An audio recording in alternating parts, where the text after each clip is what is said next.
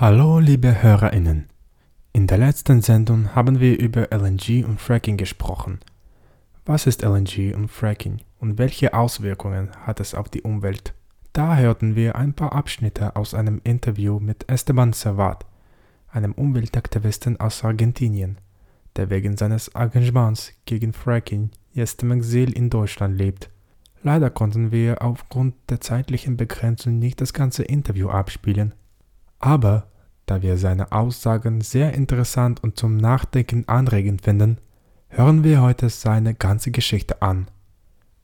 Das Interview wird im Original auf Englisch abgespielt. Erst einmal bat ich ihn, sich selbst ein bisschen vorzustellen als Mensch und Aktivist. My name is Esteban Servat. I come from Argentina. I'm a scientist and I became an activist uh, when fracking came to our area in Vaca Muerta in Argentina. We were building a community uh, in rural Argentina in the province of Mendoza, and fracking was introduced uh, unconstitutionally through um, an executive order of the governor. Uh, Mendoza is part of the world's second largest shale gas basin uh, known as Vaca Muerta. And back then, we were able to get a report from a whistleblower that the government was hiding. Uh, it was an environmental impact study on the first wells of fracking. And the report showed that it, they were already contaminating the water tables. And that's why the, the government was hiding this report from the public in order to allow for fracking to, to be approved and move forward. But uh, this whistleblower sent us this report, and we created a platform to publish it called EcoLeaks, inspired by WikiLeaks. And this helped us build a mass movement in Mendoza with tens of thousands of people marching against fracking and the following year was a very intense year of fighting and persecution, uh, political persecution, criminal cases, political operations. I became the person of Argentina with the highest number of fabricated criminal cases against me for fighting fracking. And in 2019, together with my girlfriend, as the death threats began to intensify against my family and my, my girlfriend, we decided to come to Germany. And from Germany, since then, I have been involved in a lot of movements, including Ende Gelände, Extinction Rebellion, uh, working with Fridays for Future as well, to mobilize against LNG, to against gas, fracking, and colonialism, and to try to um, to help decolonize the movements in Europe and to to take into account the problems of the front lines of the global South and to, to, to, to keep these things on the agenda, to bring these things to the agenda. And so initially I got involved with um, Ende Gelände to help push from, it was a, a, mostly a movement around coal, and we helped push it against uh, to become an anti-gas movement and more internationally like anti-colonial and um, I have continued to work on this since I've been in Europe. And most recently, the last year and a year and a half, we have been building a, a movement from the global south called Debt for Climate, which is trying to tackle the problem from a perspective of the financial aspect of the debt and how the debt forces the expansion of the fracking industry and many other extractive industries in the global south. Um, but basically, that's a, I just try to put very shortly, that's what I've been doing since I became an activist. Wir machten weiter mit der Frage, welche Probleme Fracking mit sich bringt, vor allem in seinem Heimatort in Argentinien. Argentina, like many other places around the world, where indigenous communities and uh, you know uh, vulnerable communities at the front lines are suffering the expansion of these very destructive industries that are not allowed in much of Europe but where many of the European multinational companies are the leading corporations destroying our lands. Uh, fracking is probably the most destructive technique one could uh, imagine. One could even worse than what one could imagine. It contaminates the water, underground water aquifers. Um, it consists of injecting enormous amounts of, of drinking water into the deep underneath 2,000, 3,000 meters deep with a cocktail of up to 600 chemicals that are extremely toxic, carcinogenic. Um, they cause a lot of illnesses in the population and in animals. affecting all systems of the organism, respiratory system, uh, reproductive system, um, uh, neurological, digestive, and so on. So the health consequences of the people living at the front lines of the of the industry of fracking are um, are devastating. The cases of cancer and leukemia in some of the towns, such as the town of Allen in the province of Rio Negro in Vaca Muerta, um, the, the, there's three times higher than the national average of uh, child leukemia, for example. So these areas were also very productive farmland that used to produce um, the most pears and fruits of uh, pears and apples in Argentina. They were exporting them to the world, and since fracking was introduced in 2013, um, their entire production matrix has been destroyed. No one can buy these fruits because they are so contaminated, and they have put the fracking towers in the middle of many of these farms, directly next to the population, and the, the air is unbreathable.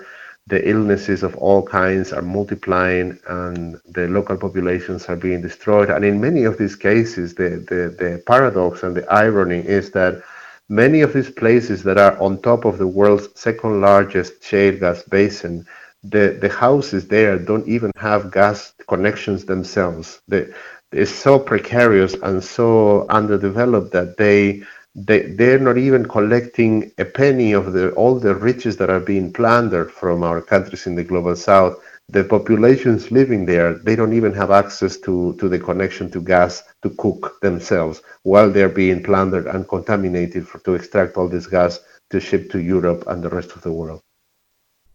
Jetzt geht es weiter mit der politischen Situation in Argentinien bezüglich Fracking. Wie reagiert die Regierung auf Aktivismus gegen Fracking und wie ist die gesellschaftliche Meinung dazu?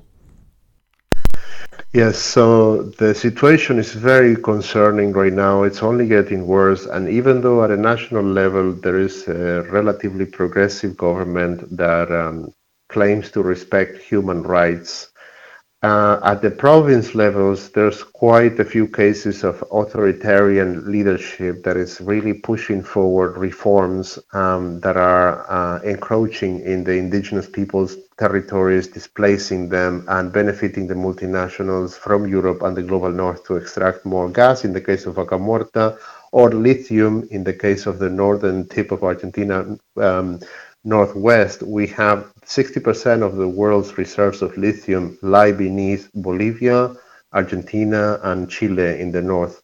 So um, this is a highly strategic place where all eyes are put, and the province of Jujuy, that is in that area of Argentina, the governor is just right now reforming the constitution to make it illegal for people to protest and resist um, to be able to give away people's indigenous people's territories and lands um, to the multinational companies to open up to deregulate the situation to give up as much water as these industries need taking the water that is a vital resource in these desertic regions taking the water away from the people and giving it to these companies and again, only to be plundered where all the riches are gone and nothing stays for the country.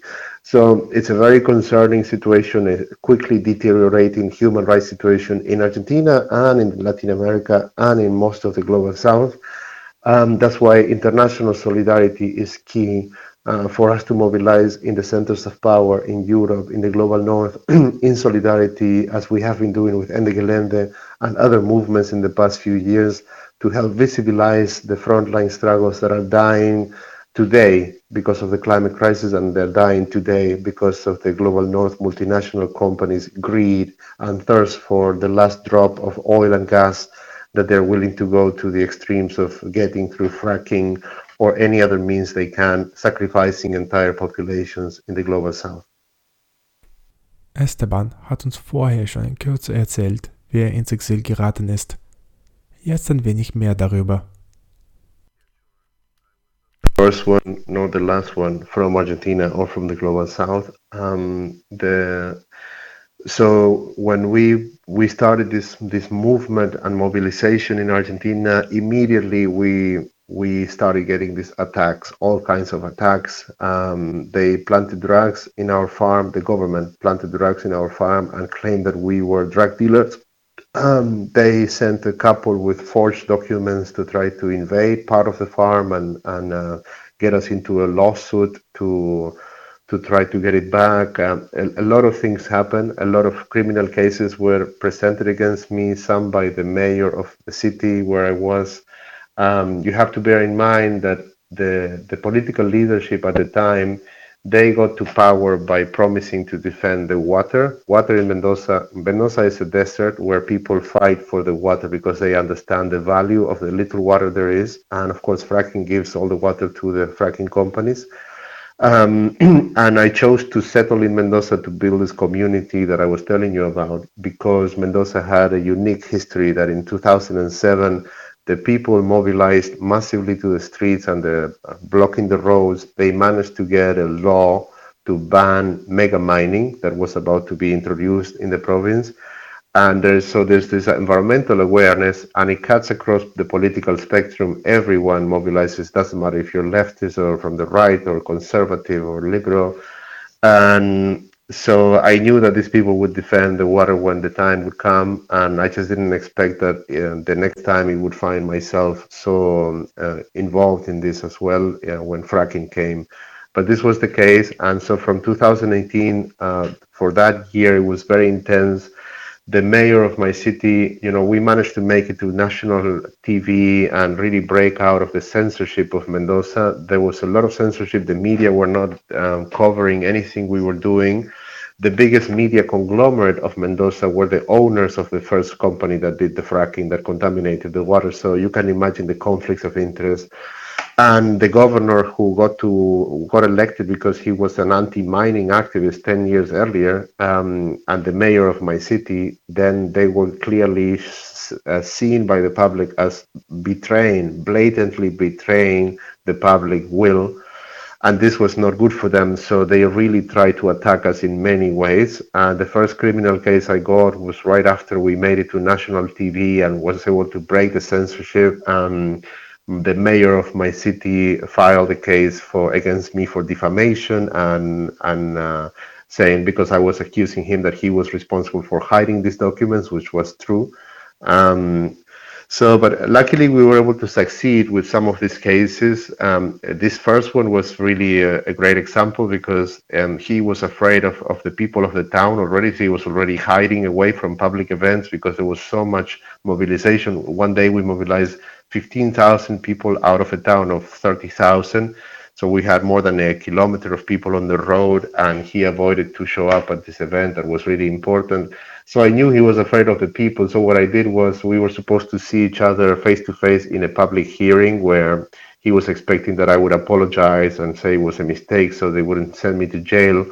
But instead, what I did was I called on all the people of the town to show up um, and told them that if he doesn't show up, my lawyer told me if he doesn't show up for the hearing, he loses the case. So I knew he was afraid of his own people. So I invited everyone. And I said, if you want to see somebody finally tell these politicians the truth on their faces, come and join us. And then a lot of people came, and the mayor got scared and he didn't show up. So we won the case. This was really powerful for building the movement and showing that we should not be afraid, but when we can come together, they get afraid. And um, I was always doubling down. They threw many things at me, like this case, and we were able to win several of these by always doubling down against them. But of course, when you double down, and on the other side, you have all the power of the um, police, the media, the justice system, which is nothing but a weapon for persecuting activists, the government, the multinational companies, everything, every powerful player was against us, except for we had all the people on the streets. Um, but they kept attacking and doubling down and, and uh, putting more criminal cases, political operations, and many people were they had to leave as well. There were people before me who had to go into internal exiles to other provinces or to the capital, Buenos Aires. The people that were most involved with us, they all were either jailed or they had to be in internal or external exiles until my, my time came when so much persecution and so much uh, repression had been taking place that the mobilization was getting a little weaker. And um, and then they began to threaten. Uh, it was an uh, 2019 was an election year where the mayor was running for re-election, and that's when I I was uh, I I doubled down again and I fired back the initial case that he failed against me. I I revived it and I threw it back at him um, because he he had done that was illegal. He had fabricated the, the the the charges. It's illegal to do that. So once he lost and he quit the case, we were able to to take it and throw it back at him for filing an uh, f- fake charges I meant to do that in a way to revive the fight and to bring energy back to say, okay, we can now we can go after them. But of course, it was an election year, and uh, they would not allow uh, these kind of things to happen. Um, and that's when they began to threaten my family and my girlfriend. And that's when, with my girlfriend, we decided to come to to Berlin for a while and see what we could do in the time being. And then I found that I could be a lot more useful in building international pressure and connections and networks of solidarity because we will not win this fight in isolation. We were fighting not only fracking in Mendoza and Vaca Muerta, but behind that there was the national power, the president, and behind the president Macri there was Donald Trump who was pushing for this. The G20 was meeting that year, 2018, in Argentina, and they sent uh, the Sherpas met in Mendoza to to discuss the fracking deals. Uh, the Secretary of Energy, Rick Perry from the US, tweeted about this and how they were there to push for the expansion of Vaca Muerta and the potential of Argentina shale. So um, we were up against international power, and uh, we, the level of mobilization we achieved Mendoza had never been seen worldwide against fracking. It was really a mass, a mass movement, and if we were to win it, which we got pretty close seven law drafts were introduced at the very beginning by seven different legislatures at the parliament to, to ban fracking. And we are pushing for some of those to, to get discussed at the, at the parliament and to be approved. But if we were to succeed, it would become an inspiration for the neighboring provinces that have suffered from fracking for much longer, like Rio Negro and Neuquén provinces. And this would mean a death sentence for Vaca Muerta, the second largest shale play in the world and fourth largest shale oil play where the US is building a military base to ensure control of these resources for the future. So this was what we were up against, and that's why we got the level of repression and persecution that we faced. Ich habe ihn dann gefragt, ob seine globale Perspektive wertvoll für seinen Aktivismus ist. Findet sie Anerkennung in der Bewegung?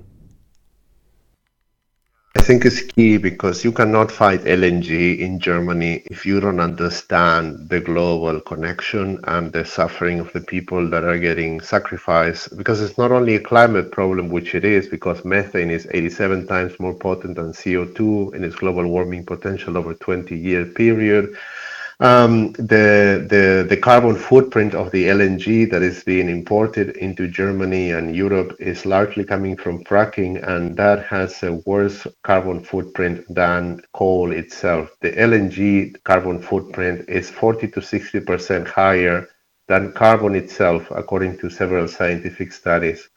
So, um, uh, but it's not all about that. And, and for people to be able to mobilize against LNG, I think we need to explain not only the climate impacts, but also the human consequences and human rights violations and destruction of the environment and of the natural um, the territories of the people at the front lines in the global south.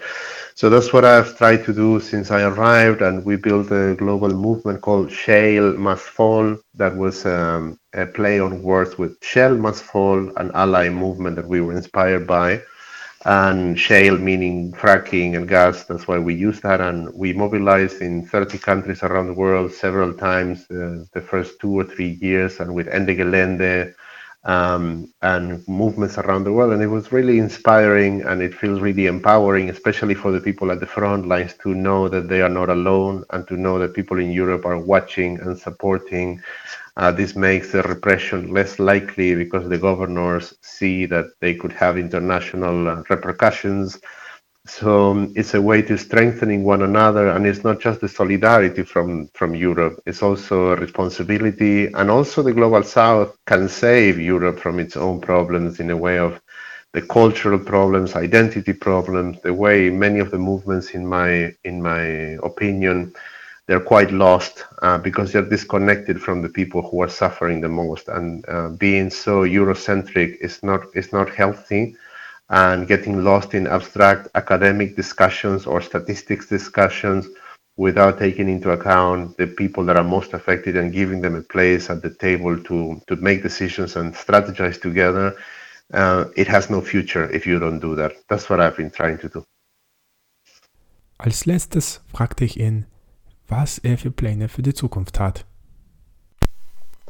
Yes, sure. So we, after fighting uh, against, doing mobilizations against fracking internationally, against mega mining in solidarity, um, to protect water, uh, against deforestation, against offshore drilling. Last year, we did the Global Coastline Rebellion as a result of the oil spill in Peru and the offshore drilling that was taking place in Argentina, also mobilizing thousands around the world but we understood that uh, we never we're always being reactive to to respond to some emergency or some situation but we've never been able to build enough power to make that stop. And in order to do that we think we need to find common denominators that can help us speak to other sectors of society especially the labor unions where the workers are who are also the most impacted by the climate crisis and will be and also who they are trying to make them pay for the climate crisis uh, with taxing them and the cost of living and everything that is, is they are bearing all the cost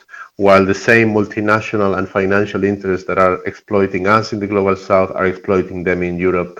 So we found that when we focus on debt Schulden, yes, debt is a financial colonialism mechanism. It's the modern day colonialism works through debt. You keep the global south countries in so much debt and in such high interest debt that they can never pay it back and they have to keep extracting fossil fuels and other materials to plunder to send to the global north just like in the old days of colonialism so what we found is that when we speak about debt uh, we can actually connect to a lot of labor unions in the global south and around the world who are directly affected by the debt, whether or not they share a specific environmental struggle.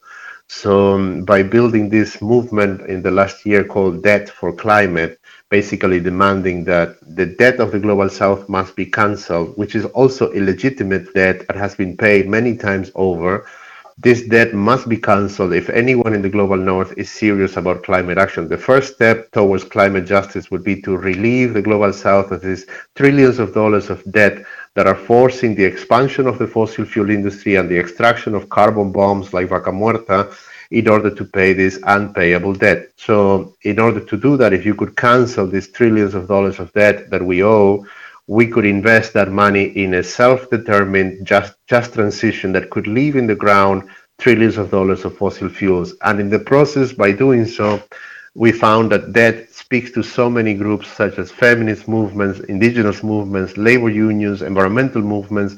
So it has provided us a platform uh, and even faith groups a platform where we can bring together a very broad coalition of forces which is what we need if we are to force the hand of the politicians. They're not going to do it out of goodwill. Climate action will not come handed down from the top down as a gift from goodwill of the companies or the or the governments that work for them. So we must build the power from the bottom up, bringing together all of these movements from the grassroots level to affect the change that we need. And we think that that is the lowest hanging fruit in that process and that by building that movement, we can also undertake bigger challenges towards more systemic change that is not just canceling the debt, but also uh, creating a new international economic order like the Global South countries proposed 50 years ago from the G77. Yeah, um, thank you. That was very insightful, very helpful. Uh, I'm not going to take much time from you now. Uh, I just want to say uh, thank you and I wish you well. Zum Schluss lädt Esteban alle zu einem Countergipfel im Oktober gegen das jährliche Treffen zwischen der Weltbank und dem Internationalen Währungsfonds ein, gegen den global mobilisiert wird. Wer dabei sein möchte, kann info at debtforclimate.org kontaktieren.